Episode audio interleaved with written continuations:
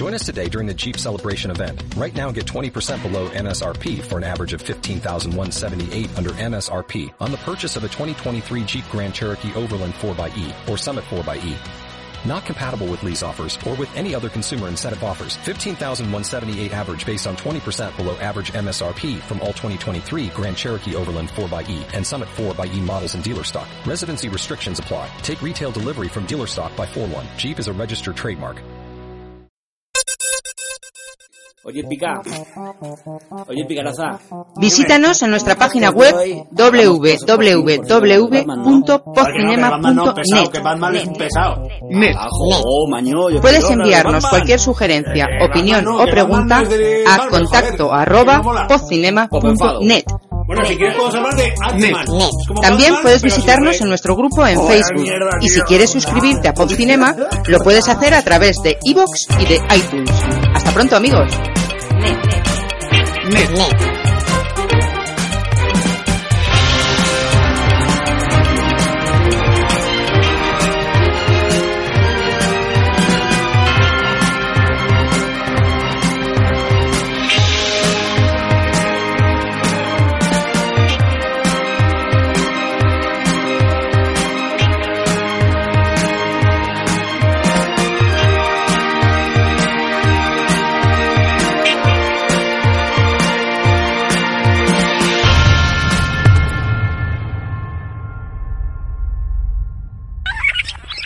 Hola, ¿qué tal? Bienvenido, bienvenido a un nuevo episodio más de Podcinema. Y esta vez, especialmente, te acompaña Eduardo Edwood, Buenas, amigos. el becario Osvaldo. Hola, buenas tardes. Ah, nuestro, nuestro, nuestro superhéroe local, el increíble hombre Picaraza. Hola, majetes, ¿cómo estamos? Picaraza, que estamos en pleno mes de junio y sigues con la capa voladora de invierno. No, no te has cambiado el, el armario. es que de- yo hasta que no me quito la capa no es verano. Con la, con la camiseta. ¡A 40 grados! Y también te acompaña el ninja de los ojos azules, yo, Gonzalo. Y hoy es la segunda parte de la historia de qué? De la Marvel. del universo Marvel. No, de los Marvel Studios. Que ya, Marvel- pero eso ya lo Marvel- hicimos en la anterior. Marvel Cinematic Universe. Ah, vale. Bueno, eso, después de una larga temporada que decíamos, ah, Claro, pues si yo hoy esto ayer- lo vamos a grabar más rápido que para qué, pues no. A ver, yo soy oyente de Ivo, si ayer hoy en la parte 1 y mañana con la parte 2. Ya está, no pasa nada. También es verdad que cuando, que además hubo comentarios que nos lo pusieron, cuando hicimos el programa anterior no quedaba claro cuándo terminaba la fase 3. Porque parece que la fase 3 terminaba La fase con- 2, joder. Ya, pero, pero parecía que iba a terminar con Endgame y después, cuando se estrenó, se dijo que no, Sí, que se terminaba con Spider-Man. Spider-Man. Claro, y el Spider-Man está sin estrenar. Spider-Man, Bueno, estamos a tiempo. Bueno, esta va a ser la parte 2, ¿vale? Que comprenden Nada, seis, seis películas, seis películas bastante mierda todas. Del 13 al 2010. ¿Qué dices? De eso nada, hay una obra maestra ahí, colega. Hola, ya empezamos. Anda, vete a ver Flash. Gordon a tu casa. Vete a ver Flash Gordon ¿Qué y... estás diciendo? Que venga Batman, que venga Batman. Pues si queréis que hablemos de obras maestras de Batman, no, empezamos, no, ¿eh? Bueno, pues sí, nos situamos, ¿vale? Eh, los, eh, la primera peli de Los Vengadores en el 2012 eh, es un éxito y eh, al año siguiente recoge el testigo Iron Man 3, ¿vale? Bueno, que se ve... Ya bajo el testigo un ya poco bajo- malamente. Ya, pero- ya bajo la Disney. O sea, es un elemento que también dijimos la otra, les había comprado la Disney. Sí, la Disney la compró les la- compró con Vengadores con y a Vengadores. partir de aquí ya. Y le dieron más poder todavía a Kevin Feige, que era el prota de nuestro programa anterior. Vale, entonces recoge, o sea, le viene muy bien a Iron Man 3 porque saca una millonada también de dólares gracias a que Los Vengadores había sido una pasada, ¿vale? Bueno, Hombre, pero- Iron Man 1 y 2 también había. Los Vengadores fue, fue súper ta- taquillazo en el momento, fue de las más taquilleras. 600 pero- millones en Estados Unidos. Pero Iron Man 3 también Sí, sí, sacó pero mil, que me refiero 1200. que la de Vengadores, la primera, fue un súper reviento a taquillas. Sí. Y entonces, claro, todo lo que venía a través de esa película. Claro, pero Iron Man eh, 2 había muy la siguiente película sí. tras los Vengadores era Sí, esta y se benefició de ello porque las otras no, no llegaron a, a esa taquilla y ya está.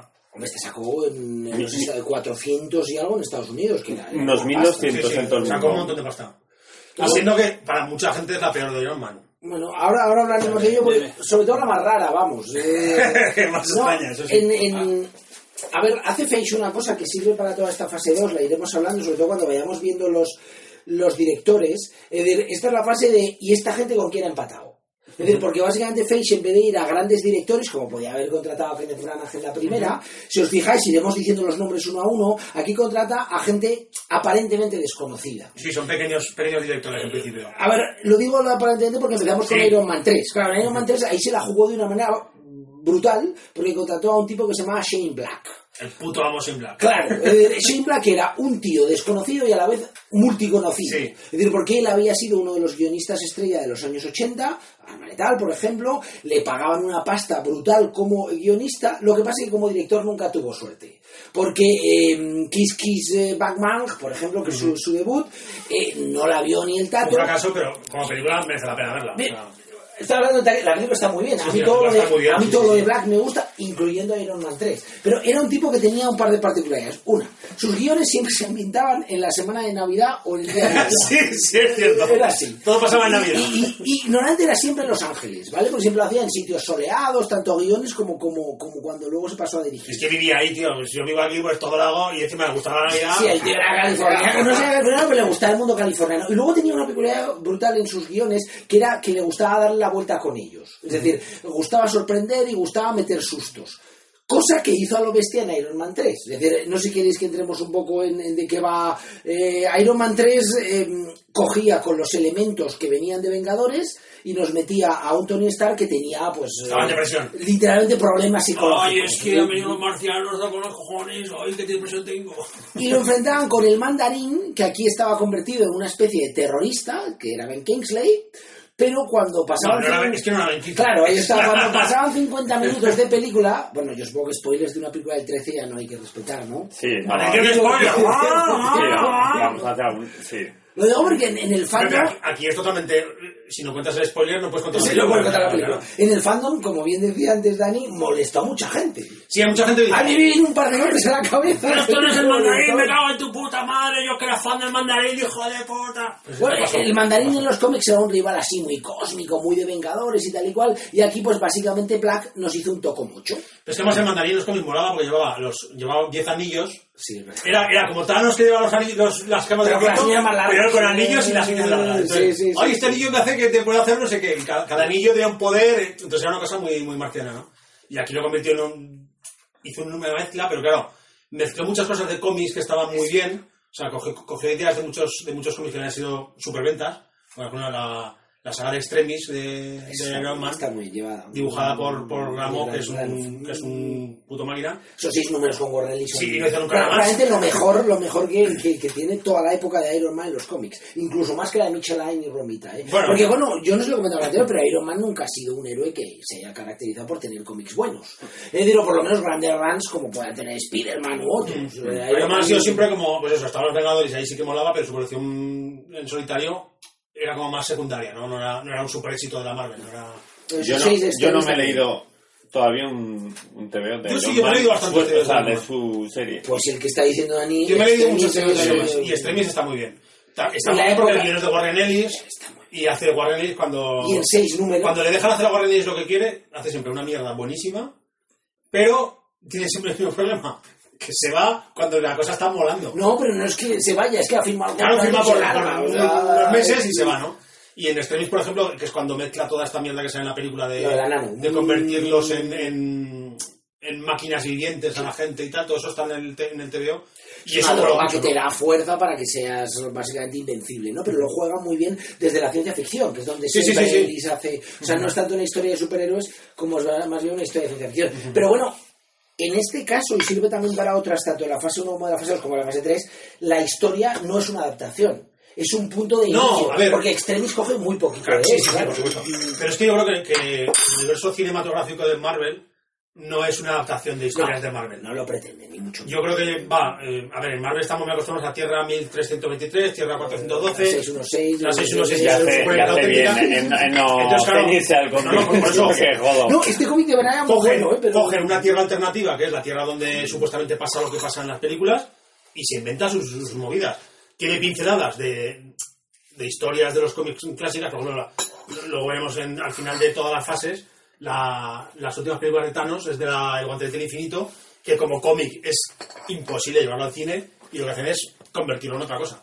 Y ya está. Pero ninguna de las adaptaciones, incluso cuando No, no, han cogido, tal cual, cuando han cogido no. Civil War, que hoy no trataremos porque sí, sí, no entra, es decir, no adaptan se para quedó nada el- el básicamente el título. El título y la premisa, Sí, porque sí, sí. todo lo demás no, no está A ver, que estamos preparando el café. ¿Cuántas cucharadas quieres? Dos, por favor. Dos. Eh, entonces, em, Dos vez. Con leche. Iron Man 3 es en el momento en el cual, eh, digamos que los que estábamos desde fuera, y, y por lo menos- y también los dentro, se empezaban a dar cuenta que tenían un pelotazo entre manos. Es decir, porque los Avengers sorprendió a todo Dios, pero es que ellos no pensaban seguir a ese nivel de recaudación. Claro. Y Iron Man 3 lo. Recaudó, recaudó Claro, lo mismo, bueno, lo mismo. Por ahí. con- 1200 Por ahí, por ahí, sí, sí, sí. Sí, que sacó un montón. Vamos, que la anterior, la de Iron Man 2 sacó 700. Sí, sí, O sea, que que- que a ver, que a partir de Vengadores, la, la cosa es que Vengadores Un tantísima gente al cine y, Y, y estaba tan bien hecha. realmente yo creo que es la película, tanto. la película que más es ver un TVO en la pantalla. O sea, es como un TVO de los Vengadores en la pantalla. Endgame, hostias, Endgame. Bueno, pero en Game es otro rollo. Eh, Pero es como cuando, cuando leías un Sí, TVO... era lo- en esa época era lo más Sí, En esa época sí. Cuando sí. leías un TVO, vale, cuando leías un TVO Es que ahora hemos hostias y tal y visto. cual, o sea, pues, pues tú lo veías en el cine y flipabas, ¿no? Yo, en el momento ese de cuando peleaba la, la típica pelea de Thor, Iron Man y Capitán América en el cine, eso te molaba un montón. Entonces, toda la gente que era fan del cine, más la gente fan de los cómics, pues se multiplicó. Y, Sí, y- pero en y provocó 3 que la gente, pues van a hacer Iron Man 3, pues voy de cabeza, porque han hecho una cosa que me gusta un montón, pues voy a ver Iron Man 3. Y de hecho luego creo que las cifras bajaron, no sé si... No, no, no necesariamente siguieron. Lo que pasa es que Iron Man 3 venía de construir Iron Man 1 y 2, 2 sacó mucho más que la 1. Sí. Pero como dijimos en el programa anterior, Iron Man no se esperaba que fuese un éxito tan fuerte como fue, sobre todo en Estados Unidos. Lo que pasa es que, claro, en este momento el, el problema que podía tener el universo Marvel era que dependiese en exceso de eh, Robert Downey Jr. De hecho, aquí sí que viene un elemento muy interesante que es eh, Iron Man 3 es el final de la saga de Iron Man. No ha vuelto a ver ningún De hecho, no no hecho en, en su momento se habló de que, básicamente, y perdón por el vocabulario, si hay niños escuchándonos, Sí, eh. Robert Downey tenía cogido al estudio por los cojones. Es decir, así, sin más. Porque todo el éxito pasaba por él. de hecho dijo, si me voy yo, se acabó los Vengadores. en ese momento es cuando Feige renegocia con él lo que sería luego la fase 3 y le dice, vale, te voy a contratar, te voy a pagar una pasta, pero con dos cuestiones. Una, no va a haber más películas de Iron Man. Vas a estar de, de secundario. Y dos, te voy a pagar un fijo más un variable. Y ahí es donde las cosas empiezan a cambiar. Porque lo que parecía que Robert Downey Jr. básicamente estaba haciendo un maltrato, se desveló como un trato los extraordinario. mejores, sí, sí. O sea, porque en las siguientes películas que apareció, como por ejemplo en Civil War o ya en las dos últimas de Vengadores, está hablando de que el tipo ha ganado 70, 80 millones de dólares por película. Sí, porque la recaudación, o sea, aparte de la recaudación, es lo que motiva su, su, su cheque final, ¿verdad? Claro, entonces, como él apostó y apoyó por el estudio, claro, a partir de ese momento Iron Man también dio un paso atrás en cuanto a apariciones. Es verdad que siguió saliendo en todas las películas, son muchas, pero ya no, no dio esa sensación de que todo se iba a centralizar como si fuese una especie de Iron Man. Joder, a ver, mira, sale Sí, en, salen- sí, en- salen- en- de la, de fase 2 solamente en una. Salen casi todas la, la Iron Man. fase dos, en No, Iron Man viene 3. Iron Man 3 y A ver, sí. y Pero, pero es que en la fase 2 pasa una cosa, o sea, los personajes que en la fase 1, co- eh, digamos Thor y el Capitán América, no fueron muy buenas sus primeras películas. Les intentaron dar un No, no. Thor 2 siguió sin serlo, ¿eh? Siguió sin bueno, serlo. y Thor De hecho, No, Thor 3 es maravillosa. Thor, A mí Thor una- 3, Thor 3 es como Flash Gordon, A pero llevada al A extremo. mí es, es extraño que no te guste Thor 3. A mí también me gusta, me gusta. Ah, vale, a ti. Pero me ¿no? No, me refiero, me refiero que ya los personajes, porque a ver, seamos francos, a ver, el Thor y el Capitán América tampoco eran muy conocidos No, en el resto del mundo. Tampoco eran top. No, no, sé, no era un Spider-Man, ¿eh? Ni un No, Batman. Spider-Man, no. Ni No, un no, yo Batman. tampoco. Eh, Eran un eso- top, no eran un top. A ver, entonces, eso es da- dar un paso adelante en taquilla, ¿eh? Bueno, y el Capitán América, pues, Sobre todo crean Capitán una de las América, mejores de- de- películas de- de, de de un- todo de la hostia, ¿vale? Eh, Y, y aparte añaden personajes nuevos que encima dices, ¿qué pis? Los Pues guardianes de la galaxia. Pero Eso- lo eso pues porque eso fue, fue una es una apuesta muy gorda, sí, Sí, sí. pero si os fijáis, la fase, la fase 2 tiene Iron Man, Thor, Capitán América, Vengadores y luego dos apuestas brutales en su momento, Guardianes de la Galaxia y Ant-Man. Porque por eso sí que no los daban ni Dios. O sea, yo conozco gente que lleva leyendo cómics 30 años y que no había leído un cómic de Ant-Man. No, no. Y de, y de guardianes. Y de Guardianes menos, menos, claro, porque además Guardianes de la Galaxia, la serie original no tiene nada que ver con lo que luego fue, que hizo un reboot en los No, no 2000 tiene nada que ver, no, no y es cuando metieron a todo el Bueno, claro, estos pero claro. son los del reboot, no los de Claro, claro, entonces 70, claro. la gente que era fan de Guardianes de la Galaxia de los antiguos pensaba que iban a ser esos Guardianes de la Galaxia. Y Sí, sí. no, o sea, son otros. Claro, con. Hulk se les como la primera fue un fracaso, dicen, uy, con Hulk vamos a parar, nos vamos a hacer, vamos a parar de hacer... Bueno, lo centran en los Vengadores. Pero claro, bien. ya está, Hulk tiene el problema de que no saben qué historia hacer de Hulk para que pueda hacer Claro. una película sola Hulk. Claro, Entonces, entonces... Es no me que tiene- no da para Pero es que Claro, entonces tienes, no tienes- tiene- tienes que sacar nu- nuevos personajes, Claro, porque claro. el- el- uno de los más que más molan no ha funcionado su película, vamos a hacer Vamos a otro probarlo, nuevo. sí, Si Edu, Claro. si yo en el 2011 11, te digo, dime dos héroes de Marvel o dos grupos que puedas coger y adaptar, ni Ant-Man ni Guardianes de la Galaxia están ni en, No. tu, ni en tu top 40. O sea, No, no, no. ni tu- vamos, ni se te ocurre. No, a mí Ant-Man sí que me ha gustado siempre, de verdad. Bueno, de hecho era Scott Lang. Pero como, para, sí, es verdad. Pero como para una película de Ant-Man, No, no. yo creo que nadie pensaba que iban a hacer una película de... O sea, a nadie le entraba en la cabeza. Lo que pasa es que esto también está relacionado, que nos estamos hablando un montón, de, un montón de cosas, de cosas que hace la fase 2 respecto a la fase 1, que es introducir nuevos géneros. Ya lo habían hecho en la 1, pero es que en la 2 lo explotan. Es decir, porque Iron Man 3 básicamente es una buddy movie. Es una película policial de las que hace es Sí, que Shane Black sí. no ha hecho otro tipo de película en, en 30 años.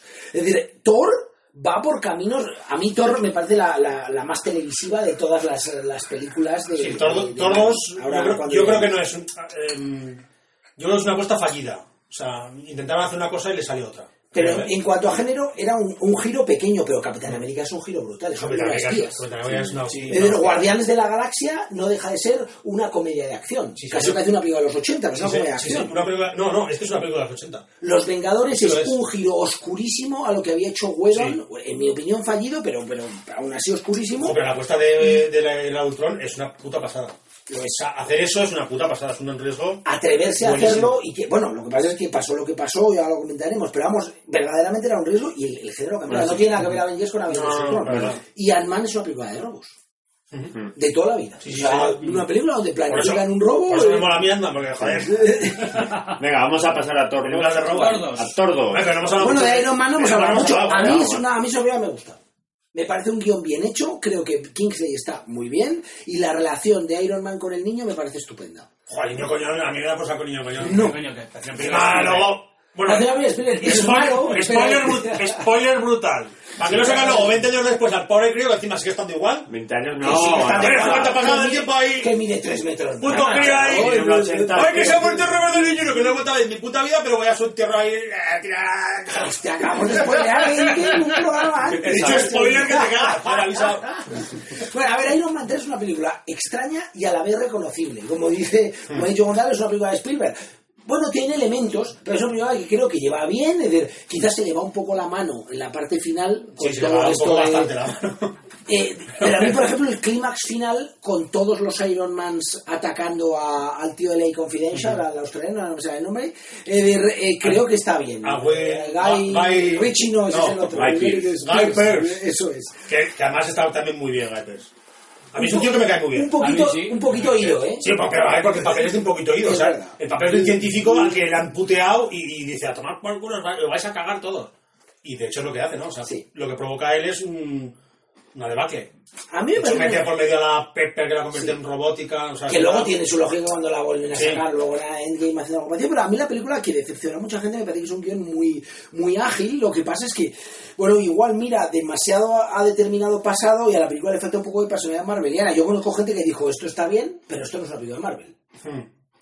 Y luego, mucha gente se enfada con el mandarín, pero en la, en la película no está mal. O sea, Queda el- muy bien. Lo que hace el mandarín, que es que mm, usa, usa, que no lo hemos dicho, claro. usa Ben Kingsley como, como un títero, que Ben Kingsley es una- un, actor que hace de mandarín, pero el mandarín no es él, el, el mandarín es... es Bueno, de hecho no hay mandarín. Bueno, no hay Se mandarín. está hablando de que el mandarín Sí. igual aparece de la Igual aparece luego, sí, sí. Eso se ha dicho. Pero se supone que el que maneja los hilos de ese mandarín es el Guy Pearce.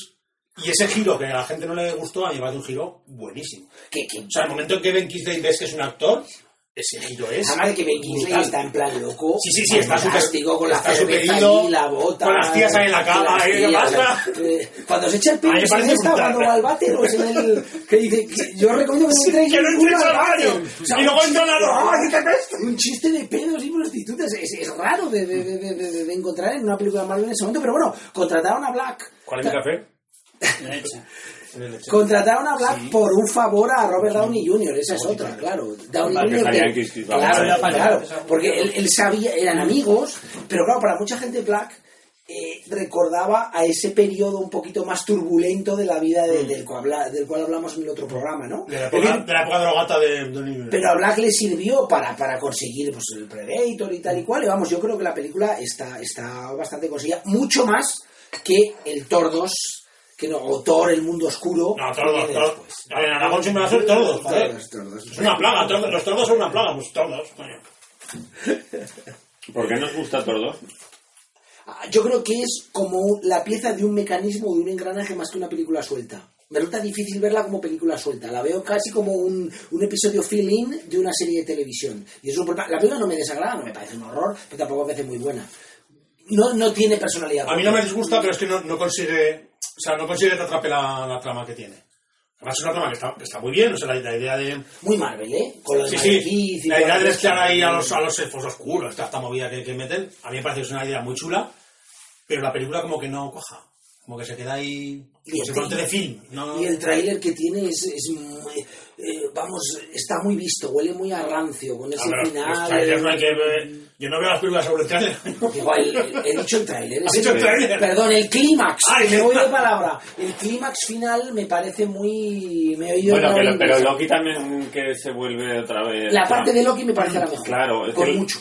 es- eso mola, porque Loki ya empieza a ser buen y, mal, buen y malo. Bueno, Bueno, hay más que es, bueno que malo, claro. Sí. Y, y lleva, y lleva para esa especie de sorpresa final que había. Yo creo que era en la última de los. eh, en la Es que no primera me de los créditos. Si os acordáis, se veía Anthony Hopkins, pero ya no era Anthony Hopkins. Era ya. Ah, eh, que- Loki que era Loki.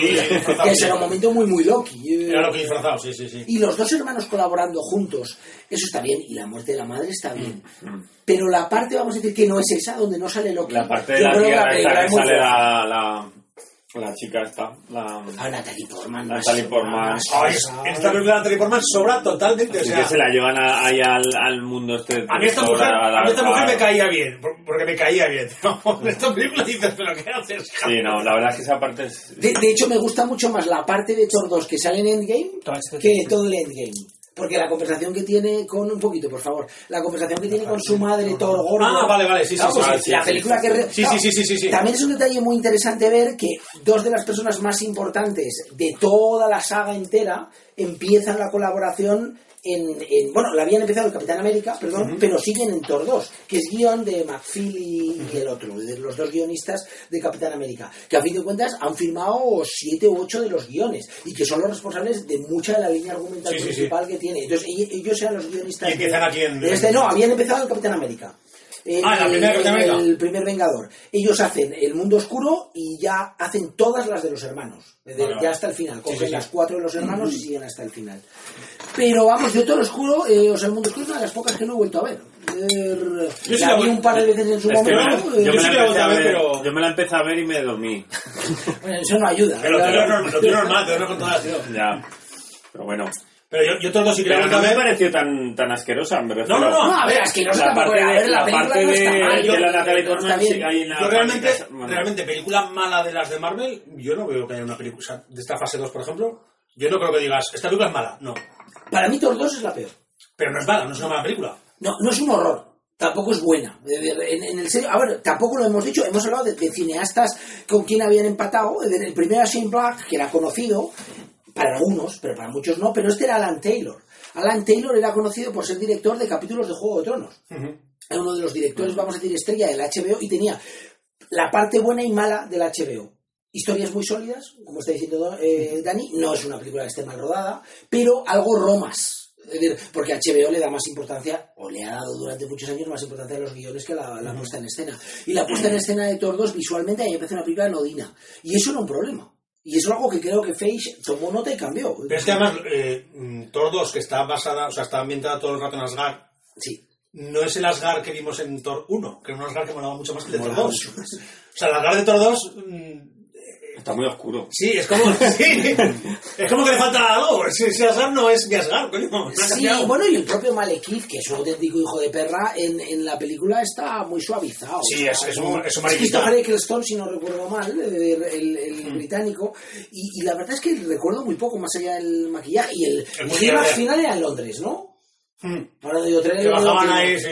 Que, a ver, si os acordáis, había una especie de... Atacaban... Comunicaban los, universos, no sé qué movida, una movida rara ahí.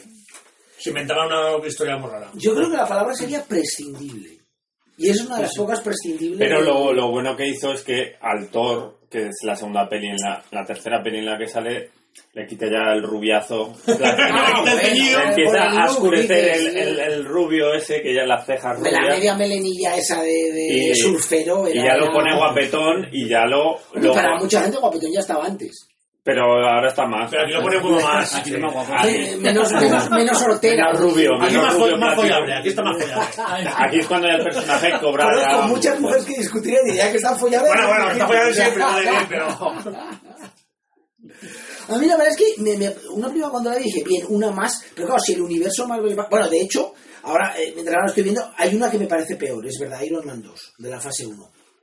Iron Man 2 me parece una película muy Sí, inferior. Iron Man 2 porque tiene un guion más flojo, porque allí Un villano de mierda. el villano era muy malo, Mickey Rourke hacía lo que podía, pero aquí... Y que luego aquí se pone a mover. y tenía hijo que puta. el clímax de... Y la cara con votos. Bueno, a ver, yo, yo mientras Voy a hacerte ruso porque no puedo abrir mover la boca. cuando la vi en el cine yo disfruté mucho, o sea, porque, a ver, er- eran los personajes de esto y dice, ah, pues, pues, pues no está Pero por mal. reconocimiento, Pero, ¿no? pero, claro, Iron Man 2, Vale. el- cuando... Ah, me. Yo las tres primeras gustó. las vi en el cine, me acuerdo que las Pero yo también decir me gustan todas. Claro. Aunque pongas una mierda, me, la, me gusta. O sea, algo digo, qué No, guay. tampoco ibas a saber, verdad, tampoco ibas prevías lo que venía después, por tanto era disfrutona y ya está. La, la veías, pasabas un buen rato. Pero ya está. aquel guion que No la cogía, la línea del diablo en la botella y ahí lo adaptaba mal. Hacían porque no se atrevían a convertirlo en un alcohólico. En un alcohólico, claro. Entonces.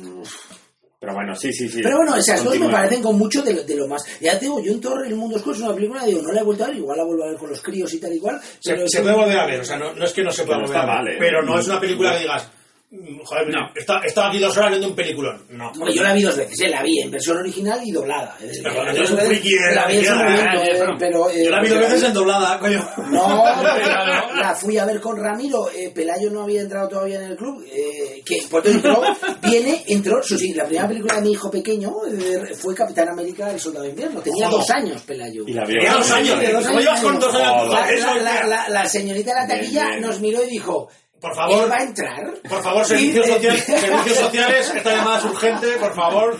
Y, y- Pasen por casa de. Pelayo salió completamente encantado. Salió encantadísimo, le gustó mucho el Capitán América el Soldado del Invierno, como a todo el mundo que la ha visto, y por favor, que no haya nadie que esté en contra. No, es un peliculón. Yo- sí yo- que es verdad.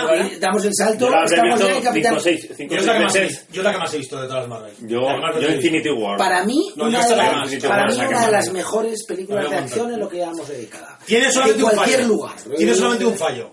Como todas las películas de superhéroes, el final, que ha sido una película, mm, a ver, pongamos entre comillas bien grandes, ¿eh? Creíble, o sea, bastante creíble las cosas, aunque son superhéroes y tal, pero al final, con eso de que los helitransportes y toda esta movida, Increíble, a ver, creíble me refiero, Dani.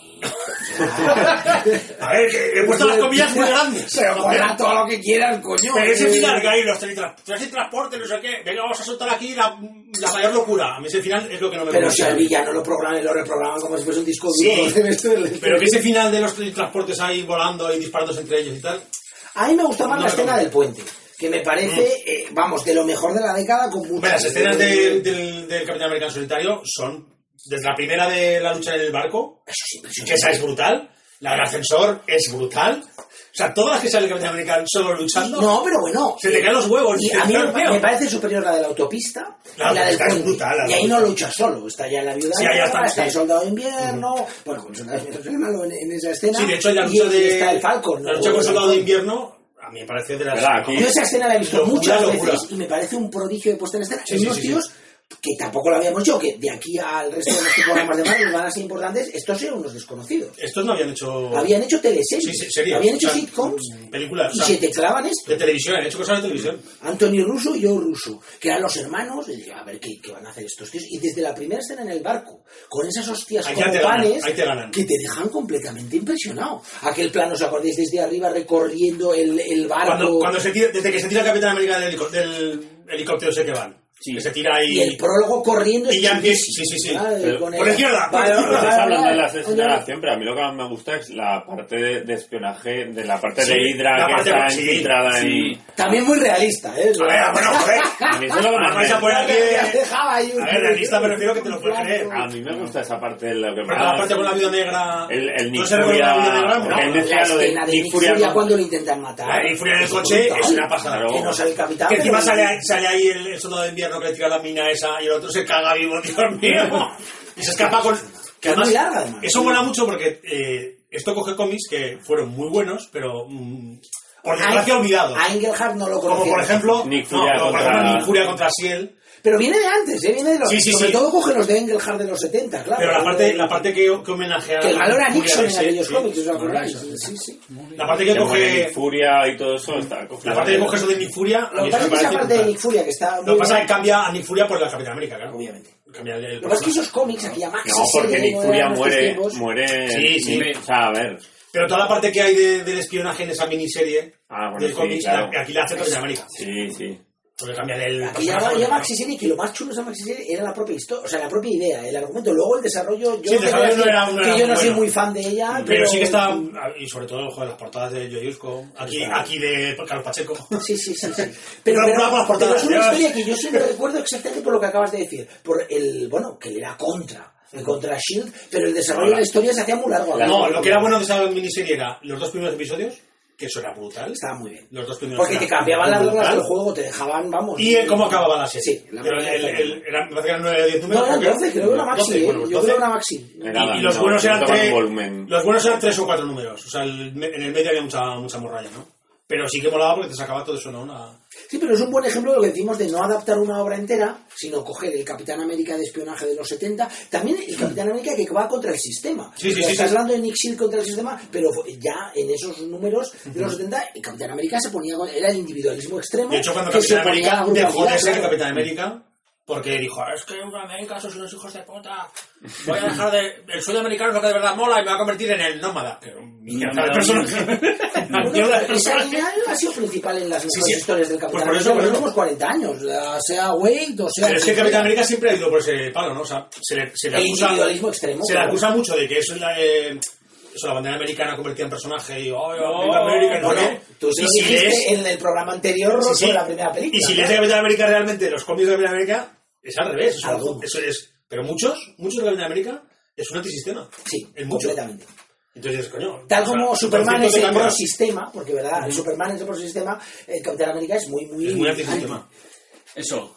Algunas historias son casi anárquicas. Él contra todo el mundo intentando derrocar el sistema. Y eso en la película yo creo que lo mostraba muy bien. Pero es verdad con lo que decías, Eduardo. Sin esas escenas de acción, la película no habría impactado como impactó. Claro, claro. O sea, tiene, tiene, vamos, ma- yo reconozco que decía, pero ¿cómo han podido filmar esto así de bien? Que casi parecía The Raid o parecía Sí, sí, sí, películas sí. tailandesas, una cosa, vamos. Luego la vida negra también sale y, eh, aporta mucho. Pero la a- Viuda Negra había sido en Iron Man 2 y toda la parte de Iron Man 2 de la Viuda Negra era, era completamente eh, un, Sí. vamos, una morcillaca. Sí, Sin y, embargo, y aquí está es muy fundamental, bien. aquí es una pasada. Bueno, y eh, sobre todo adaptaba una línea, porque nos estamos poniendo aquí con Shield, con Engelhardt y tal igual, pero adaptaba los cómics de Brubaker que se acababan de publicar, que eran los del Soldado de Invierno, claro, que se habían publicado en el Que 2007, volvía, 2008. volvía al Bucky, bueno, supuestamente. A ver, en Marvel hay cuatro o cinco personajes que murieron y nunca los habían, se habían atrevido a. En esa década los trajeron a todos. Y aquí, pero claro, trajeron a todos, pero lo único que, que lo trajeron bien fue a Bucky, porque, joder, trajeron a la. Sí, a Gwen, Gwen, a Gwen Stacy la trajeron como una especie de clon raro No, y especie, no, como un clon. y se la tuvieron que cargar. Y bueno, el único que no ha vuelto nunca es el tío Ben, ¿no? No, el tío Ben no ha vuelto. Atrevido. De, hecho, no se han atrevido con él. Feige lo hizo porque, claro, trajo al tío Ben y lo mató. Me explico. No, no, claro. Si os fijáis en los cómics, en las dos historias de Spider-Man que hemos visto, la historia principal, que estará sobre todo en la fase 3, jamás se menciona al tío Ben. Pero claro, eh, Peter tiene que ser alguien que pierda su figura paterna. Entonces va a ser. ¿Qué ha pasado? Iron que Man. lo han hecho con Tony Claro, Stark. claro. La figura paterna que ha perdido Spider-Man y que vamos a ver el desarrollo a partir de ahora es Tony Stark. Bueno, igual en la, de, en la nueva sale el tío Ben, tío. Igual sale el tío Ben ahí. ¿eh? Sale el tío Ben y lo matan. Nunca lo he mencionado, ¿eh? Pero, pero ahora con. Hombre, se supone Yo creo que va a salir el tío Ben. Hombre, igual, Venga, vamos a apostar. Yo apuesto que sale el tío igual está vivo porque la, la, Claro, está vivo. la, la tía es joven. Se han separado, se han separado. No, de, hecho, de hecho, nunca lo han dicho. A ver, claro. supuestamente la película va de que se va en Europa. Pues está viendo en Europa el tío ahí, eh, voy a ir a Europa que a vivir y tal y cual, y lo mata el misterio, coño. Misterio. Firmo. Misterio es el bueno, teóricamente. bueno, ese bueno, porque lo digas tú. Los trailers o clímax. Bueno, pero el chiste se lo ha cargado misterio, seguro. verdad, el chiste, pero no era beneficiado.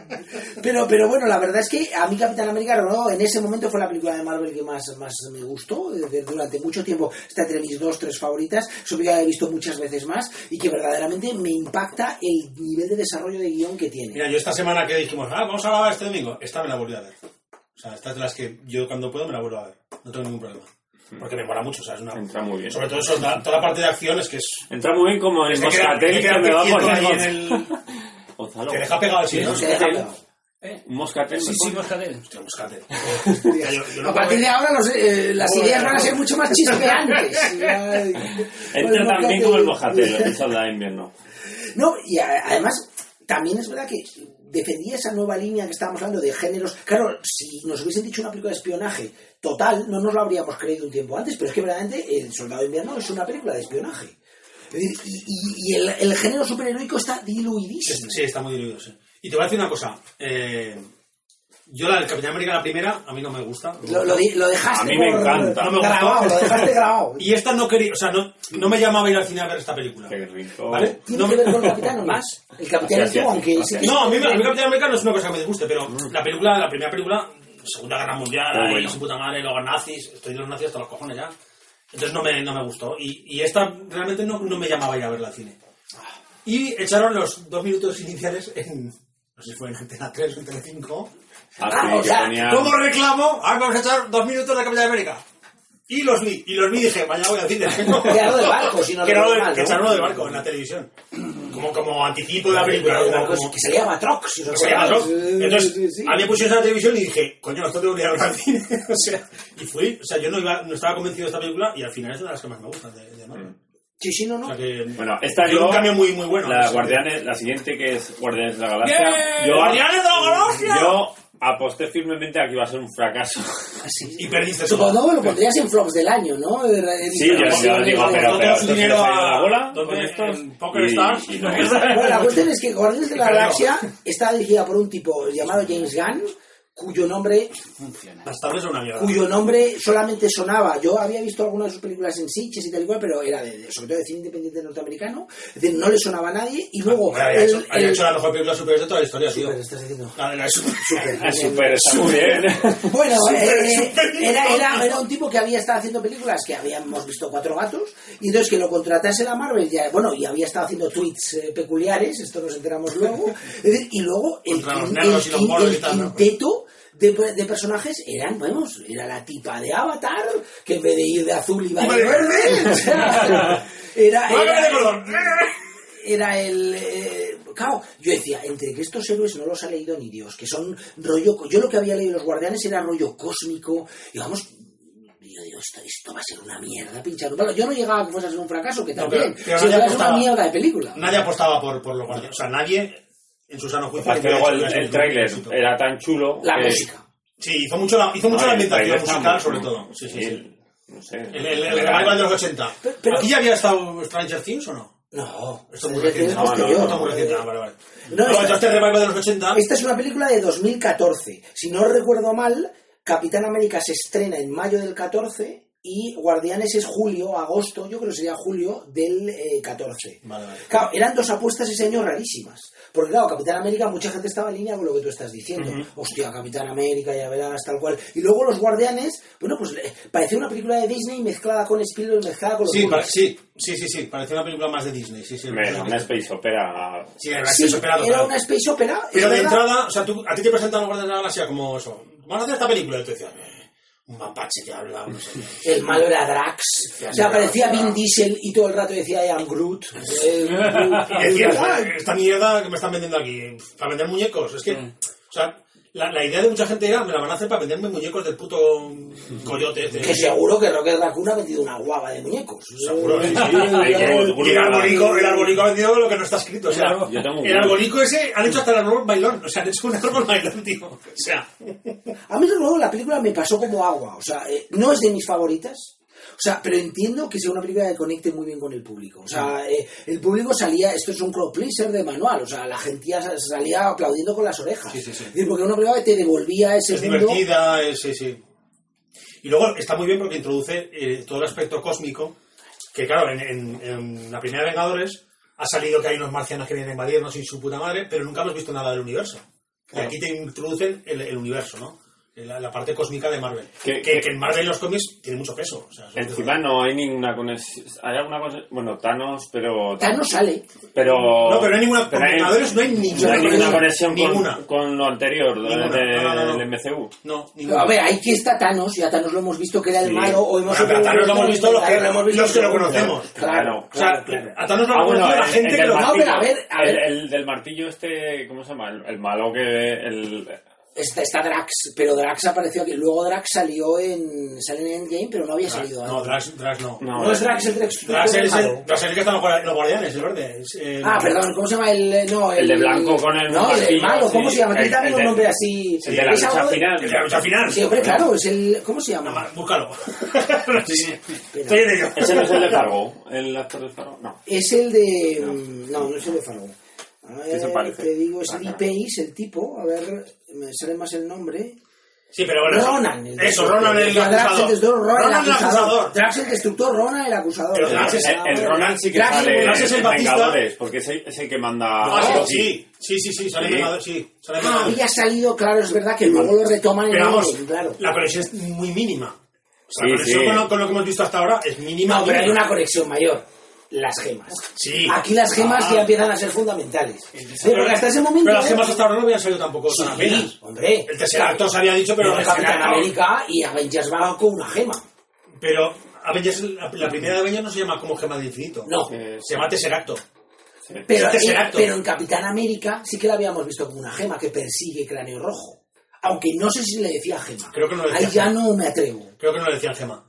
O sea, que yo creo que Gemas del Infinito se empiezan a conocer a partir de aquí y la siguiente que la de los Vengadores de Ultron, ahí sí que son las Sí, sí. gemas, lo dice Thor, lo repite De varias todas maneras, sí que hay gema en el. ¿No hay una gema en el mundo oscuro? ¿Se menciona algo de gema? Vosotros que la habéis visto más reciente. O No lo sé. sea, sí es verdad. Sí, que la gema de lo no de las gemas la empieza a desarrollarse en la fase 2. Hombre, lo y es la tiene que es el, cuando el está- Loki en el, en el bastón. Sí, pero en el bastón hasta, hasta entonces no se veía mojada. Habla que se le mencione Era un gema. era Ya. no sé qué. No, se- no estaba claro lo que era. Y aquí sí que empiezan a, a contar, ¿no? Pero, pero es la conexión con todo lo que hemos visto. No hay ningún personaje que salga de los Vengadores. No se nombra cosas que han pasado. Bueno, espera, estoy pensando Claro. si no le dejan una gema al personaje de Benicio del Toro en el mundo oscuro. Sí, es cierto. Es una de las tres gemas que luego Ah, estoy tirando de... En una de las escenas, en una de las escenas Claro, eh, y el final, la, la postcréditos, es que le dejan a él sí. una de las gemas. Claro, yo creo que no estén dos en Asgard, sí, Yo sí. creo que en Thor el mundo... O sea, en Iron Man 3 no hay gemas, pero No. en Thor el mundo oscuro y en Guardianes de la Galaxia empiezan ya a desarrollar el Pero bueno, que la las conexión sea la gema de bueno, que la, me- medio normal, o sea que no... De hecho, nosotros no somos normales. Los anormales como nosotros no cuentan. introducían, o sea, utilizaron la gema para Era- introducir a los guardianes Ah, más que al no sé revés. Pues claro, los guardianes Ah, eran- no sé qué. Es que claro, no Ah, conocían a nadie normal. los guardianes. Claro, por eso te digo. Y presentaba a Ah, personajes muy chulos. Ah, que, no sé que, qué. que te acuerdas de ellos. O sea, es que te acuerdas de ellos, de las tontadas que hacen. También es verdad que ¿Qué? eh, la relación de esos personajes con el cómic es que es muy, muy, muy, vamos, es muy epidérmica, ¿eh? O sea, es verdad que introdujeron al equipo y tal y cual, pero el carisma de los personajes no era el de los cómics. Yo en los cómics de hecho, luego, la, colección que hizo Bendis, que fue en esta época, Mm. fue donde ya utilizó lo que se había hecho en la película para llevarlo a los cómics. Que antes todo lo de los cómics pasaba a las películas, pero ah, vamos, es alucinante lo de las películas que ha pasado a los cómics. Ha habido un montón de series de personas. Si estrenas peli, te hacen serie nueva. Y te la hacen con la personalidad de la peli. Con lo no que te la peli, Claro, claro. Mm. Yo, de hecho, de Guardianes no he leído tan apenas. Sí que he leído de Mapache Cohete. Era un rollo muy cósmico. hicieron una, hicieron una serie buenísima, la que serie tenía un Scotty Young. dibujo maravilloso. Scotty Young es- Pero el guion de Scotty Young ya no está puto. Me da igual, Scotty has Young- ¿Has visto el libro que acaba de sacar Marvel es del. Art of... eh, Yo creo que todavía no está. Yo lo he visto en preventa. Brutal. Scotty Young cosa- Scotty Young es Al- Dios. al- Al meollo. Vale. Que la colección de I Hate Fairyland, que es el mismo chiste 50 veces seguidas, y, parece. Yo no, no hay nada de Scotty Young que el nivel completo me fascine. Pero el dibujo, Que lo de Oz me parece una maravilla. Sí. Por poner un ejemplo. Pero, no, Pero ahí no- hablamos de. Ya, Bueno, bueno, pero que no vamos. A ver, Eh, para, que os hagáis una idea. A ver. Eh, Thor, El Mundo Oscuro recauda 644 Todo el mundo estás diciendo. en todo el mundo, ¿vale? Mm. O sea El fue- Soldado de Invierno... Fue un bluff después de Iron Man 3, ¿no? Que recuerdo dos mil y pico. Sí, pero claro, dobló casi Sí, sí. lo que había sacado en el Thor Pero es 1. que Iron Man en ese momento era la joya de la corona. claro. Era- Y, bueno, el Soldado de Invierno 714 y Guardianes de la Galaxia 773. O sea, unos personajes que eran completamente Sí, sí. desconocidos, o sea, un se la bombazo. meten doblada. Sí, señor. Pero que engancharon maravillosamente. Sí, sí, sí. Muy bien. Sí, sí, sí, Eso es. eh, eh, la, la siguiente, eh, que tenemos aquí a Gonzalo ya eh, haciéndonos un Jack Bauer con el reloj, eh, es eh, Vengadores. Hecho Fultron, ¿no? Aquí se llamó la era o la edad. Sí, la, la, era, la, era, era, era, era de Ultron.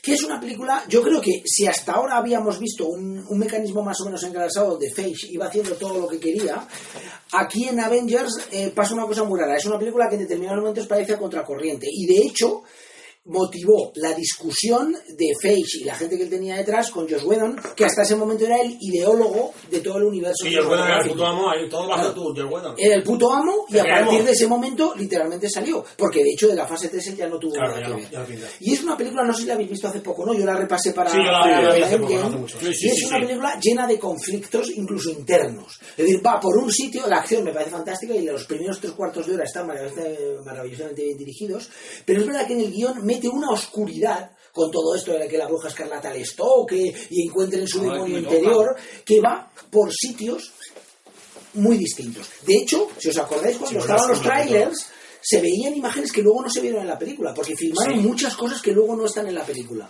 Todo el tema de Thor, Thor con, con el personaje Skarsgård, el científico y tal y cual, eso en la película final no estaba. Entonces, aquí sí que hay unas set pieces muy claras, está el inicio con... En, en- Sokovia. Que es en Latveria, o sea, Sí, es Latveria. es Latveria, a la cual como no Encima- tenían los derechos, pues te tuvieron Una, que- una cosa que me sabe muy malo, que el varón Strucker este, que es un hijo de puta que te cagas. que es alemán encima, esto Sí, más sí, fresco. es alemán. Alemán. Pero, pero dura dos minutos, tío. No, no, lo habían vendido como que iba a ser el próximo gran malo y Pero es que además es un, no malo, es un malo muy clásico de, de Marvel, de Nick Furia, por ejemplo, es un malo muy recurrente. Porque es el jefe de Hydra y toda esta movida. Se lo carga muy rápido, tío. A mí eso me da rabia. Encima, está en la cárcel y lo mata el. Ultron lo mata, ¿no? Y por ahí. Sí, pero ¡Ah! sí, es. Ultron es uno de los villanos más curiosos Ultron de- mola mogollón. de, de- del universo cinematográfico de Marvel porque de hecho no es un no es un villano. Es decir, ya adelanta muchas cosas de lo que luego vemos en Thanos. A ver, Thanos es un hijo de puta, pero tiene sus razones. O sea, lo discutiremos en la siguiente. Sí, pero estoy igual. Ultron no deja de ser Tony Stark un poquito venido A arriba. ver, Ultron, Ultron, Ultron es, a ver, Ultron di- eh, tiene que, que buscar una solución a un problema. Y lo encuentra. La, Que humani- si la te- humanidad, hay mucha gente, vamos a cargarnos la mitad. Y que Si te fijas, el Claro. problema es el de Thanos. Sí, sí, sí. Es el mismo. Es el mismo, el mismo, sí, sí. Vamos a destruir a la mitad de la población. Pues es lo mismo. Lo que pasa es que creo que está eh, infradesarrollado. Es decir, en la película. O pues tiene bastantes momentos de que te da ahí la chapa el Ultron, que dices, tío, me has Después del primer voy momento- a votar a Ultron. Genocidio forever. yo soy, no, no, yo salí, yo salí de la película amando a Ultron. O sea, Ultroniano va a votar a Sí. Ultron, ven, por favor. A mí Vamos, me da mucho canguelo cuando aparece la primera vez con esa música de mierda. Oh, me sí. parece- Eso es, La marioneta, que, dice, ay, lo de los que canta, las, lo, Sí, el- canta la canción de Pinocho, de, Eso es. sí, no, yo me sé mover. Eso da un mal rollo. De esa película hay escenas que me gustan mucho y por ejemplo la de la, la de la fiesta me encanta. Porque es uno de los pocos momentos donde vemos a los superhéroes como gente normal. Está, si os acordáis que intentan mover el, el martillo, martillo. que luego está de nuevo enganchado muy bien en Endgame. Es decir, aquí sí es verdad que los guiones ya empiezan a verse como un, continuum que ha sido muy bien desarrollado hasta el final. Pero, por ejemplo, me gusta mucho... el- semillitas. Sí, Venga, sí, van- la plantamos y ya, ya, crecerá, ya crecerá. Van dejando cositas Pero por en ese momento no sé, yo recuerdo que salí de, de Ultron como medio frustrado. Sí, ya- a mí tampoco me acabo de... Pues a mí Ultron me gustó. Yo reconozco que Ultron me gustó. Que podría me gustó ser mucho mucho. porque Sí, hablaba por la extinción de la humanidad. que Pero- es- Eh, mola, pero, a mí me gustó. Pero evitando los sueños genocidas de. A mí como película me gustó. Yo creo que es una película que quiere ir por determinados sitios y, y- y al final Sí, se no abre abarca- demasiado. no todo, por ejemplo, está la escena de la familia de, de mm, Hawkeye, Sí. que está muy bien, pero que no acaba de enganchar con el resto. Está la set piece de Corea del Sur, que está muy... La del, cuando tienen que robar el medicamento o el... Bueno, cuando tienen que trasladar la mentalidad a la máquina de Ultron. Está bien rodada, pero no acaba de añadir mucho. Y luego está el clímax final en Latveria, alias Sokovia, Sí. eh, que me encanta. O sea, cuando sube la roca hacia arriba y tal y cual. Además es un, un plan muy malvado tipo, tipo Marvel. Es total, muy o sea, Marvel. Vamos a levantar un trozo de la tierra ahí con unos cohetes. Eso es muy Y luego me mola mucho que el protagonista real de la película sea Hawkeye. Pero eso le mete mucha... O sea, Sí. hace que la película tenga una debilidad. Porque claro, antes habías estado viendo pues a Hulk o a Thor. Sin embargo, esta es una película que le falta foco, le falta centro. Es que es eso, el protagonista puede ser Ojo de Halcón, pero puede ser cualquier otro. Porque no, Ya, pero las no está centrada... Que- para- sí, A ver, eso lo hicieron Ojo Halcón. básicamente porque en la primera jugada de con... Pues, Sí, a la pero la gente decía, ¿qué haces ese gilipollas ahí diciendo chica? No, pero para mí tiene la mejor frase de la película y una de las mejores de todo el universo Marvel eh, cinematográfico, que es cuando están en la Adveria Sokovia, en la cual está acojonada la, la bruja escarlata. Entonces le dice, Ah, yo sí. sido mala, y ella le dice, Si sales por esa puerta... Exacto, si sales por esa puerta ya eres un vengador. Y esa serie, o sea, esa escena es cojonuda, me parece de las mejores de toda la saga. Y se la dieron a Renner, pero claro, bueno, yo cuando estaba viendo decía, No. este tío huele a cadáver. Porque si, os- si la volvéis a ver, Sí. monta que van a matar, que sí, van a matar a él, pero sin embargo matan al otro. Sí. Pero porque el otro, joder, era el de... El de X-Men, no el- que, que, que El actor era de... salía en la patrulla X, en los X-Men, salía Salieron los dos en el mismo año. Sí, salía Mercurio. Entonces uno se quedó con... Y de hecho el Mercurio de los X-Men mola muchísimo más que esta No, no, no, tenían, los derechos los tenían los dos, Sí, podía sí. utilizar la Fox y la Disney. Porque es Vengador y a veces es mutante. Lo que pasa es que la Disney decidió matarlo para decirle a la Fox, te lo quedas tú. Claro, pues eso, uno se queda con la bruja escarlata y el otro con... Pero salió en, en las dos películas, sí, salió. sí, sí, sí, salieron los dos. sí, sí. Y de hecho, yo creo que el, el Mercurio de, de X-Men, que es Días del Futuro Pasado, ¿cómo es? Sí. Sí. La Es escena, la, de, la primera de Singer. la escena de de Mercurio. vuelta, cuando vuelve. La escena de Mercurio de los X-Men está en mi top de escenas de películas de superhéroes, está esa. Total. De hecho, creo que es lo único bueno de la película. Y, Sí, es lo único bueno. Pero, Pero esa escena es, es cojonuda. esa escena encima con el, con el Sweet Con la Dreams ahí, esa escena es de decir, Dios mío, como, como cuando empezó X-Men 2, con Ronda Nocturna en la Casa Blanca. Esas dos escenas son de ponerlas todos los putos Pero días ahí, X-Men pero cuando te levantas. X-Men 2 está muy bien. Sí, sí. Y Días del futuro pasado no Es una poco mierda, vale. Y luego sí. introducen a un nuevo personaje que es la visión. Que levanta el martillo con- así. ¿Qué? Venga, toma tu martillo, gilipollas. que, que dices... O sea, tú cuando has leído cómics de, de la visión de los Vengadores y eso, dices, uy, este personaje es imposible que lo trasladen a la pantalla mínimamente creíble. Sí. Y ahí al final dices, oye, pues, pues me la han colado. Está, Sí, sí, es tan soso como en los cómics. que es un puto robot. Bueno, el cómic de. El Downing. El, el último de Tom King con, eso es. Que es el que van a adaptar en la, el que van a adaptar en la serie de. Lo hablaremos en la Sí, fase van a una serie de Sí, se llama WandaVision. Hostia. Y entonces se supone que, se siguiendo lo que pasaba en Endgame, eh, ella lo va a resucitar. Claro, él está muerto. Y entonces van a Pero el cuerpo está, el cuerpo está ahí. Arranca Sí, sí, la- arranca la- Pero el no, cerebro. el cuerpo está. El cuerpo no ha muerto. le arranca no, el cerebro. no sabe Pero tienes que hacer funcionar eso. Claro, arranca cerebro, estaba magia. a mitad, a mitad de, de quitar los circuitillos. Porque la, la Pero hermana. Pero que le arranca la cerebro. cabeza que lo deja seco. Que Arranca sí, el cerebro entero. pero que la. A ver, la, la hermana. la- hermana de Pantera Negra estaba a cuatro, quitando- a cuatro licos de quitar. Le quita la gema Thanos, Me cago que lo le mata. arranca media cabeza. Que deja lo mata. agujero ahí. No, la De hecho, lo mata dos veces. La Yo- deja un agujero de mejor. Pero el cuerpo sigue ahí, Sí, o sea, sí, lo van a resucitar, eso A está mis compañeros claro. también le encanta, le encanta que maten a Visión dos veces y a Thanos dos veces. que haya crecido. haya- Pero es verdad que eh, Visión es un personaje que en la película lo veo también infrautilizado. Es Sí, que- es que si sí. te pones a contar lo que ha hecho Visión en, en todo el universo Marvel es que no ha hecho nada con No, Negro. Nada, La nada. escena, de Huir. Escocia, la escena de Escocia es cojonuda. Huir. ¡Ay, socorro, que me persigue! Sí, no, pero me refiero heroicamente. Poco, ahorita Ha, ha matado Hombre, él mata a Ultron. El que salva el sí, plan. sí, Lo que sí, pasa sí. es que no está bien rodado, en mi opinión, pero el que salva Sí. el día es él, ¿eh? Sí, pero mm, después de esa película, después Sí, de la hombre, Se, presentación, se está beneficiando a... A ver, lo único que hace es matar al, al, al, al sargento este negro de la armadura de hierro. El- Sí, es verdad. Para eso es lo único que utiliza la gema. Hay una película que hace... De- No hace mal, Sí, no hace mal. no pero mal. bueno, pero mata a Ultron él. Sí, mata a un troll. Sí, pero en- me refiero en adelante de esta película, que es lo que tampoco sale tanto Infinity War. No, y, el Civil War, tío. Y en Civil War, es verdad. Pero en Civil War sale... Pues eso, se carga a su compañero. O sea, de- También lo, ponen, también lo ponen como un par sin sal. ¿Os acordáis en aquella escena, de, creo que es Civil War, donde Tony Stark le dice que tiene que cocinar paprika con la otra y no la deja salir de la casa? Y es cuando llega Haw- Hawkeye. ¿No os acordáis Eso que no era? Claro, porque él, está en un lado y el otro en la otra. Pero vamos, es un personaje, es que es muy soso. Claro, es, Claro, ¿qué es- vas a hacer es- con es- eso? es Jarvis, ¿no? Es el- Sí. De hecho, es la misma voz, eso está muy bien. Sí, hombre, de hecho la película hacen que es la inteligencia, ya ves, es como una inteligencia artificial que es la que se mete en el cuerpo de, de la Y visión. Paul Bettany lo hace bien en, en los Sí, dos papeles. sí, está, muy bien. Está, está- Sí. está bien. Y bueno, lo mejor de, de visión es que provoca la discusión, la mejor discusión de los Vengadores, que es si metes el martillo en un ascensor y sube, el ascensor es digno. no, sí, no. Esa discusión final. Yo no me eso es acuerdo, brutal. ¿Eso dónde sale? Al final de, Al la- final. de la, la de Gradutron. En la, en la escena No, eliminada. no, no, Eso, al, al final de la película, cuando están acabando la película, están ahí. Ay, que no se separan, al final se separan todos. o sea, está, Que no me acuerdo, está no me acuerdo. lado y está eh, Thor, Capitán América y no sé quién más. Hay tres, tío. Y ojo de halcón no sé quiénes son. Y dice, pues claro, si, lo- si metes el martillo en un ascensor, claro, la visión es una máquina, entonces dice, claro, una máquina como un ascensor. Claro.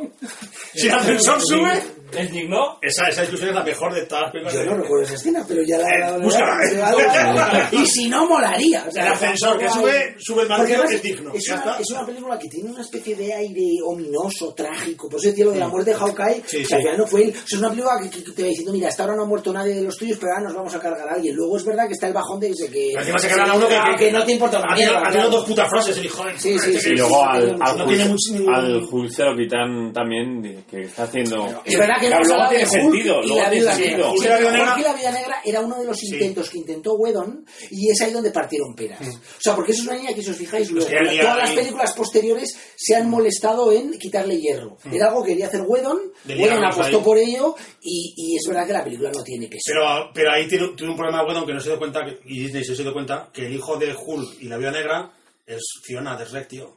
Entonces no, no tiene los derechos y no pueden hacerlo. Hombre, el, el tema para mucho, ¿eh? Todo el tema de la vida sexual de Hulk, de los cómics para mucho, pero no vamos a entrar. eh, Y vamos, ya está diciendo Gonzalo, vamos a terminar con la última de esta fase, es el, el hombre hormiga. Ah, no, Hombre. el hombre murciélago, no, hormiga. Que siguiendo con la línea que hemos estado comentando un poco en el programa de hoy, esta es una película que también nos pilló a muchos con la guardia bajada. A mí es una película que me resulta encantadora. A mí me mola Sí, mucho. me. Y encima Pues tiene de- de protagonista esta de- mierda embolsada, tío. Es que solo por eso yo podría con las orejas. De, pri- de primeras contrataron a Paul Rudd, que eso ya era una declaración de intereses. El reparto de la película es brutal, están muy bien todos, es decir, eh, y luego está Michael Douglas, ahí, con cara de decir, ¿qué cojones hago yo aquí? Pero que, que- que- que lo hace bueno, bien. esto también pasó con en el soldado de invierno, no hemos dicho que estaba Robert Redford. No, lo pusieron ahí a Robert Que venga, sal aquí un rato. Cuando aparece en un Abuelo, sal. a mí me pareció fantástico. Ah, También es verdad, es interesante porque no, no hemos entrado en profundidad. Claro, Robert Redford, que estaba haciendo de villano de una película suya de los 70. Sí, señor. Porque básicamente lo que hace esa película es centrarse en los tres días del cóndor o en todo el subgénero conspiranoico, donde Redford fue uno de los de grandes ahí, estrellas. Y, y esa mirada hacia los 70, pues decíamos en los cómics, está muy bien. Vale, no habíamos hecho nada de Redford. Su está ahí. Claro, si os fijáis, ahora con todo lo que hemos visto, el Soldado de Invierno no deja de ser el borrador de lo que luego hicieron los dos guionistas en Infinity War y en Endgame. Es decir, y lo han ido desarrollando siempre, pero empezó ahí. En Civil War está clarísimo, pero en, en- en- cuando vimos el Capitán América no parecía que esa iba a ser la línea que se iba a llevar el gato al agua. Y al final el universo Marvel, por lo menos en su fase 3, Sí, sí, era lo que han dicho ha ido ellos, por ¿no? ahí, sí, sí. sí. Pero Ant-Man era un divertimento. Es una película que se estrena un poco más tarde, si no recuerdo mal, está ya en agosto. Es obvio que no recauda tanto como las demás, pero es una película donde el, el director es Peyton Reed, otro pseudo desconocido, había hecho, soy incapaz de recordar el título en español, pero era una película sobre animadoras con Kirsten Dunst, eh, Hostia. eh, Ah. Le- Le- o algo así. Era, era un tipo muy, muy sospechoso. O sea, Sospechoso, pero en esta película Tenemos tenemos- gustos raros. tenemos que hablar de que, claro, él era el... Teóricamente Ant-Man era una película que llevaba muchísimos años en desarrollo, ¿vale? Y esta es una película que junto se juntó con Ultron porque dio el segundo gran ejemplo de la Disney, o en este caso Cage, más bien la gente de Marvel, enfrentándose seriamente con el creador. La diferencia es que Ultron, Whedon habló y rajó todo lo que quiso, pero firmó la película, y la película es de Joss Whedon, y si os acordáis en Ant-Man, era Edgar Wright, el que desarrolló Sí, el el guion, empezó- el que desarrolló la historia durante muchos años. Wright, que era eh, mundialmente famoso entre determinada gente por su trilogía del corneto. O sea, por, aquí, sí, se llama así, se llama la, trilogía del corneto, trilogía del corneto. Se llama Pues así. Simon Pega y hago todo. ¿eh? corneto. Simplemente porque sale el, un co- los frigo cornetos. Eran, versiones, vamos a decir, irónicos, pasticheras de géneros eh, fantásticos. Bueno. Hot Fuzz Son las tres, era de thriller. las tres son maravillosas. Yo ahí, es que si no nos pegamos una hora más y tengo a uno quitándose encima. Eh, a mí me parece buena, buena de verdad, trozos de las tres. Sí, pero bueno. ninguna de las tres me parece una gran película. Pero, te ni Shaun of the Dead, te ni Hot Fuzz, ni... Y, y a la última, la del fin del mundo, le sobra media película. Sí, bueno, es así, es verdad. Pero la, ide- la idea de recorrer 10 o 12 bares el día que se acaba el mundo es buenísima. Pero bueno, él era el tipo con más personalidad previa que había contratado Feige. Entonces él quería hacer una historia, por eso contrataron a Paul Rudd, es decir, más cercana al cine independiente, ¿vale? O sea, más cercana pues a un determinado tipo de cómic, pues más, más, más cool, menos eh, de capas. Entonces, claro, cuando echan a Wright o Wright se va, hay versiones para todos los gustos. Entonces contratan a Peyton Reed, que es un, pues, bueno, vamos a decir, un tipo gris, que hacía películas grises. Entonces, ya se dijo, oye, fíjate la Marvel. Va a ser una mierda. Y luego la película sorprendió a mucha gente, Sí, porque no deja de ser otra nueva versión de películas de los 70, en este caso de robos. Es decir, es imposible no pensar, por ejemplo, en un diamante rojo vivo, por poner un ejemplo cuando la ves, ya que estamos hablando de Redford. Entonces, donde es un robo, pero muy divertido. Pues sí. Y entonces que utilizaba el humor, sobre todo en el maravilloso personaje de Luis, eh, que estaba fantástico, ya no me acuerdo del nombre del actor, y que había, lo habíamos visto en, en World Trade Center y tal igual, pero, pero el tipo tenía una vena divertidísima. Y luego por Rudd, que, que hace un papel que a mí me parece de lo mejorcito que ha dado el universo Marvel. Sí, bien, bien. sobre todo cuando habla con el Capitán América, yo, señor, señor. Me parecen estupendas. Pero la película, eh, que parecía muy pequeña cosa y que esa sí que tenía ya todos los títulos para el primer fracaso de Marvel, no lo fue.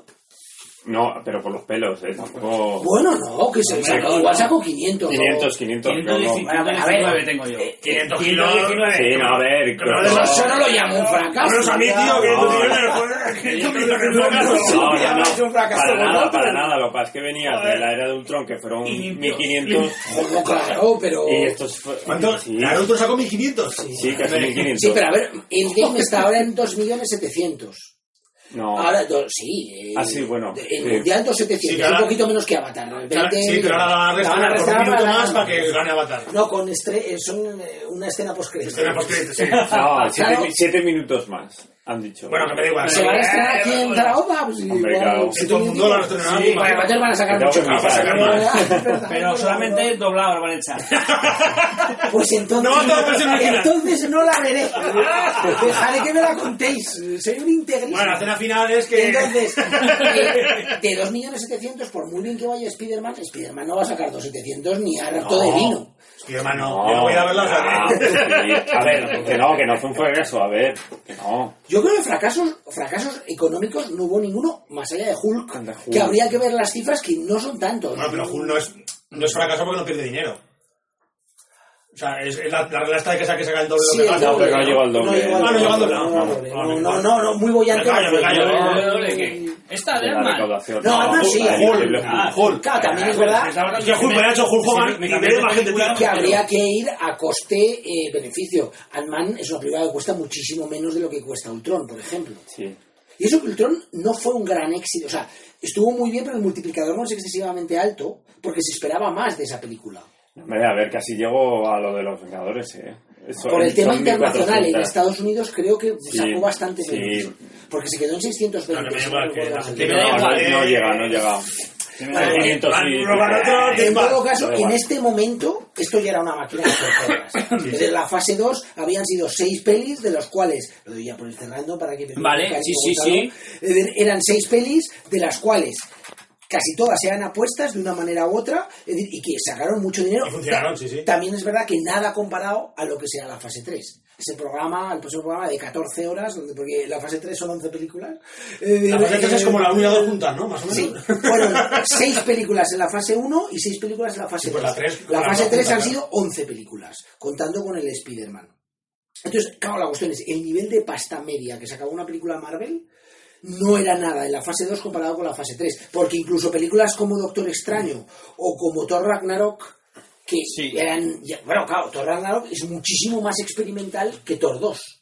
Más experimental que, na- que ninguna que O sea, Ragnarok. Ragnarok Ya solo el, pa- el papel que hace Jeff Goldblum ya merece Ragnarok es. Se la damos a este tío de. ¿Dónde es? De Nueva Zelanda, no sé dónde es. El pavo este que hace cosas muy marcianas. Taika Waititi. Kaiki, Kaikiki, haz lo que te salga a los cojones, que has hecho la de los vampiros que nos ha gustado mucho. Y, y- y es lo que hizo, o sea, hizo una cosa súper rara. O sea, para ganar una película Marvel. Que ¿no? le habían dejado hacer en Ant-Man Arrive. Eso es. Porque Sí. claro, en ese momento, en la fase 2, no estaban ellos, o sea, sí querían experimentar, pero cuidado que se nos hunde el chiringo. Claro. En la fase 3 están por contratar a David Lynch para, igual, sí, para- sí. para- para poner a la La cosa... fase 3 ya les daba igual porque sa- sabían, o sea, la experiencia de 12 películas Bueno, seguidas ganando hay- pasta. Hay que decir que a. Ant-Man, la escena eliminada, eh, eh, Escena conoce eliminada, a ¿no? Halcón. Ah. El Pero no, en esta eliminada sale en el... En el Ah, es verdad, sale- es verdad. Es en la postcréditos. Pero conoce a Halcón, Sí. en durante la película sale el Halcón porque va a robar Hay una una cosa. entre el medio y luego es cuando hablan... No, yo no creo que en No, los pero créditos, en luego sí, final. luego sí que sale al final. La escena post sale con el halcón que dice, venga, que, que, es, que es lo que enganchará con Civil War. Que Ah, sí, necesita el algo No, pero es una llamada, es- van hablando y dice, conozco a alguien que... No, es cuando está con el brazo Oh, tío, en Civil eh, War, Sí, sí, tira. está el, ca- el soldado de invierno y entonces le dice al, Sí, con- llega al Capitán América y América, dice, "Me cago en conozco a el-". un tío que... Sí, pero es la escena... Porque Joder. antes... Es la misma escena de Civil War. Sí, creo que sí. Bueno, que da igual, que da igual, que da igual. Bueno, bueno, eh, ¡Eh! No, que la cuestión es que la fase 2 acabó muy de manera muy exitosa, pero Sí. lo que empezó a partir de ahí la 3, que ya será del próximo programa. Por cierto, fue- hablando de la hormiga hormiga, la historia que yo más recuerdo de la hormiga es una en la que se metía por dentro de la visión. Sí. Espero que la hagan. No, eso lo hacía en Civil War. No era Civil War. Ah, es verdad, es verdad. No, sí, y sí, era sí. Iron Man. Lo hacía, que se Lo metía por en dentro. Civil War y Iron en Man. Iron Man. Es en es Visión. Es verdad. Joder, soy un pardillo, ¿eh? Es que la fase 3 no me la he vuelto a ver, entonces no me acuerdo. Pues nada. Y eh, bueno, es... eh, eh, a ver, hemos hecho un repaso rápido porque ¿Por eh, Gonzalo tiene prisa y ya está. Eso está. Sí, que el otro programa fueron dos horas, esta nos dijo que nos circunscribiésemos a una, que ha sido más de una, ¿no? Una Ah, hora y estamos pico, por pero ahí. es- Estamos por ahí. Pero Bueno, está bueno, bien, está bien. Con la música y tal, una hora y diez. Los No, desarrollos teóricos los dejamos para otro programa. Es que, machos, es que... Pues se han dejado de grabar, pero tío, ¿qué has hecho? No, no estoy grabando. no, que pone una hora seis ahí, una hora siete. Bueno, espero que os haya gustado y eh, en un futuro grabemos la fase 3 que ya se supone que estará estrenada la de Spider-Man Homecoming. Homecoming. Homecoming 2 o, No, o no, Vuelta que por Europa. Far, far, far, far, far. Ah, Far, Far, Far, Ya- Far. Ya por, por decir, y está la opción si queréis Sí. de hacer do- dos programas como este para la fase 3. ¿Eh? Con las seis primeras y con las cinco siguientes. Lo digo porque si no No, va a quedar muy largo. ¿eh? No, Exactamente, sí, sí, Claro, sí, sí, eh, sí. ¿Qué más da? Podcast de 7 horas, ¿qué más da? Bueno, ahí como queráis. Eh, ¿Qué más da? ¿Pero ¿Cuándo estrenan Spiderman? ¿La estrenan el día 3 o el día 4 de julio, creo? Me da igual, no la voy a ir a ver, o sea... que- Entonces haremos tenemos que esperar a que la veas. No, no, no, no tiene que No, esperar el, nada. el cua- el 4 de julio es Y eh. Stranger Things. Estrenan- Stranger Things. Pero eso es en la tele, joder. Eso es en la tele, tío. No es la tele. Es la tele, joder. La tele. Bueno, Venga, amigos, venga, venga, un abrazo. ¡Bravo!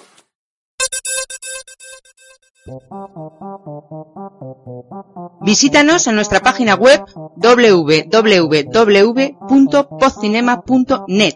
Net, net, net, net. Puedes enviarnos cualquier sugerencia, opinión o pregunta a contacto arroba podcinema.net. Net, net, net, net. También puedes visitarnos en nuestro grupo en Facebook y si quieres suscribirte a Podcinema lo puedes hacer a través de iVoox y de iTunes. Hasta pronto amigos. Net, net, net, net, net.